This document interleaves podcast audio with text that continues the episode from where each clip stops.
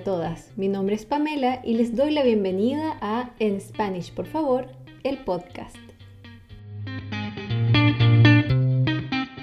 Ya son 10 domingos compartiendo con ustedes. Estoy muy contenta y para celebrar quiero hablarles de algo que nos une.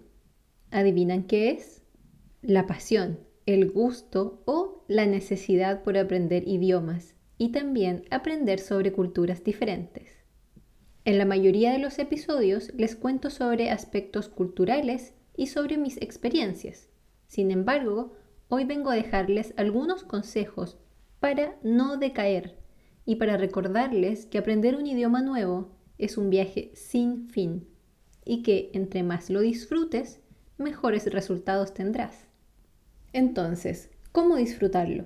Bueno, si estás escuchando esto es porque ya sabes que el aprendizaje no está solo en los libros o en la sala de clases, así es que te felicito.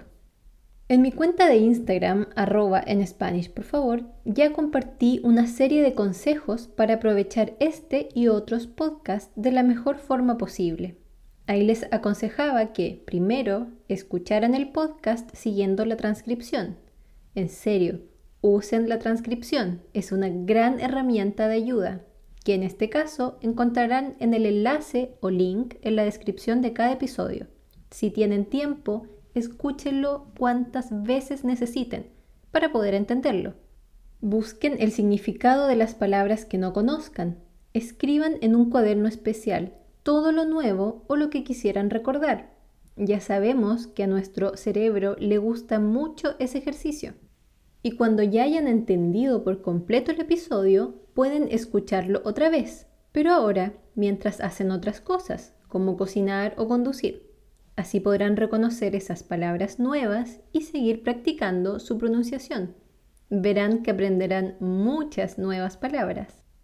Ahora, seamos honestos y honestas. No siempre se puede tener tanto ánimo, ¿cierto? Yo también estoy aprendiendo un idioma nuevo. Y si bien intento estudiar harto, les seré honesta. Y una de mis cosas favoritas es estudiar sin estudiar. ¿Cómo es eso? A ver, ¿Les ha pasado que sienten que no avanzan en sus estudios, que la clase se vuelve monótona o que a veces se despiertan de mal humor, con pocas ganas de levantarse y menos ganas de estudiar? Bueno, a mí me pasa a veces. Y cuando eso ocurre, escucho un podcast, veo dibujos animados en sueco, veo películas suecas, a veces con subtítulos en inglés y otras con subtítulos suecos. Y generalmente hago el ejercicio que les describí antes. Pero si estoy con poco ánimo o derechamente con flojera, me dedico solamente a disfrutar el podcast o la película, aunque no entienda al 100% cada palabra, porque a través de esas herramientas me relajo y aprovecho de aprender sobre la cultura del país, su gente, y sin querer afino mi oído. Y ya muchas veces me ha pasado que si la película es buena o si hay algo interesante, luego busco en internet más información y listo, me puse a estudiar sin querer. Además, escuchar podcast o ver películas nativas del idioma que quieres aprender te hace una persona más interesante, porque aprendes detalles nuevos de la cultura popular que antes no sabías y en algún minuto te servirán de tema de conversación cuando te enfrentes a un hablante nativo. ¿Qué tal? Una maravilla. Aunque tampoco es tan fácil de hacer. Algunas personas prefieren ver películas en su lengua materna para relajarse. Y está bien, yo también lo hago, obvio. Pero aquí es cuando empieza a notarse la diferencia entre una persona a la que le gustaría aprender a hablar español para decir una cerveza, por favor, en un bar por ahí, versus a una persona que tomó la decisión de aprender para comunicarse de verdad. Tener metas y convicciones es importante en todos los aspectos de la vida y aprender idiomas no es la excepción. Entonces, lo primero que debes preguntarte es, ¿para qué quiero aprender español? ¿Cuál es tu motivación? Esa es siempre la primera pregunta que le hago a mis estudiantes, porque sin una motivación clara es muy difícil comprometerse y guiar el aprendizaje para lograr avances.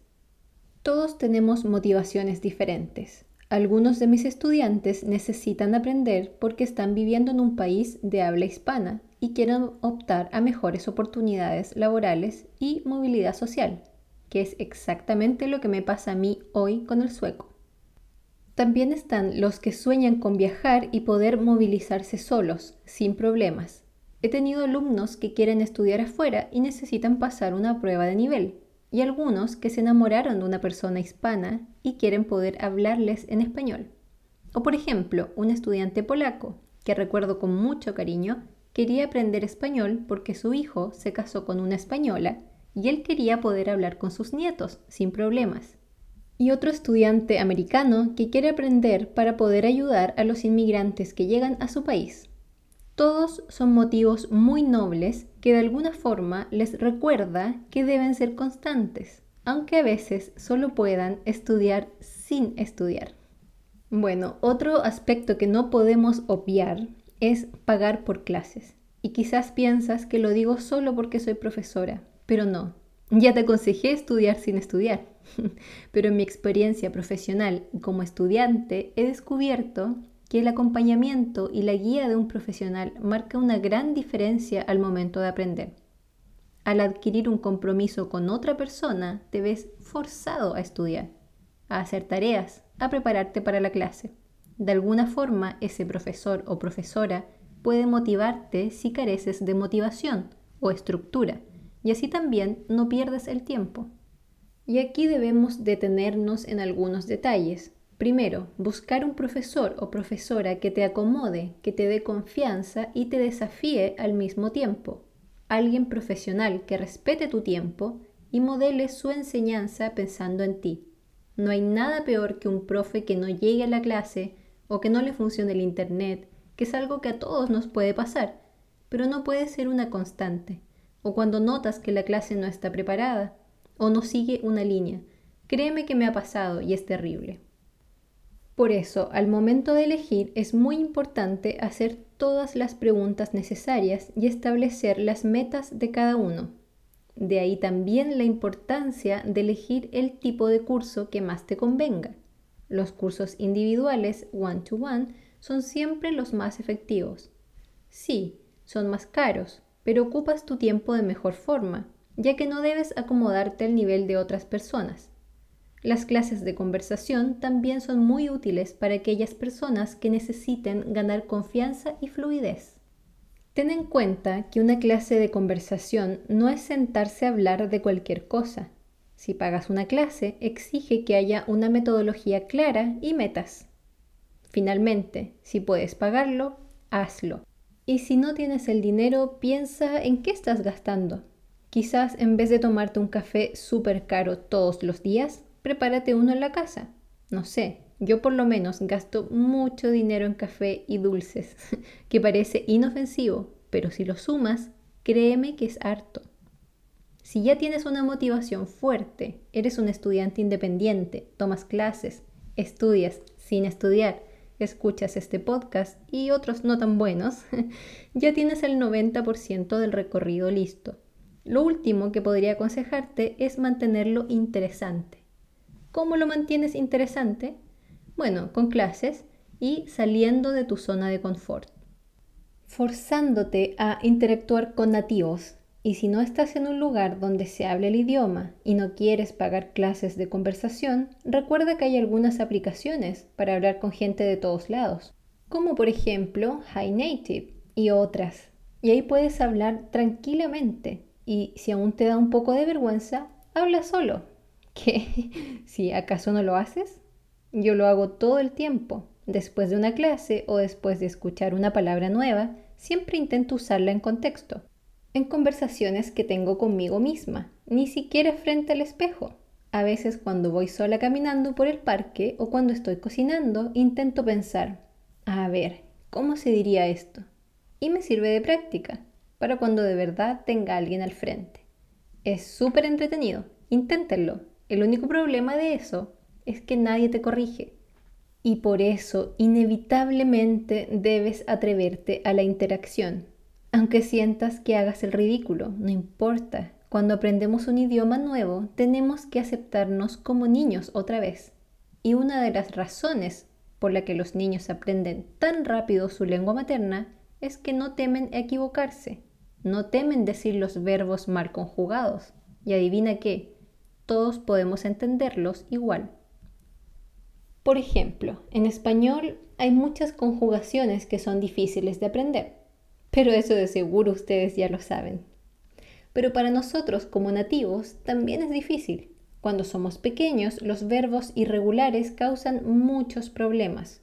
Por ejemplo, el verbo correr termina en er y es regular. Por eso decimos yo corro, tú corres, él corre, ella corre, nosotros corremos. Perfecto. Pero luego tenemos el verbo saber, que también termina en er, pero es irregular. Entonces decimos yo sé, tú sabes, él sabe, ella sabe, nosotros sabemos.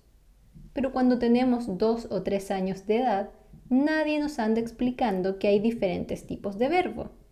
Simplemente copiamos lo que escuchamos. Y si no hemos escuchado mucho una palabra, nuestra cabecita solo trata de seguir la lógica.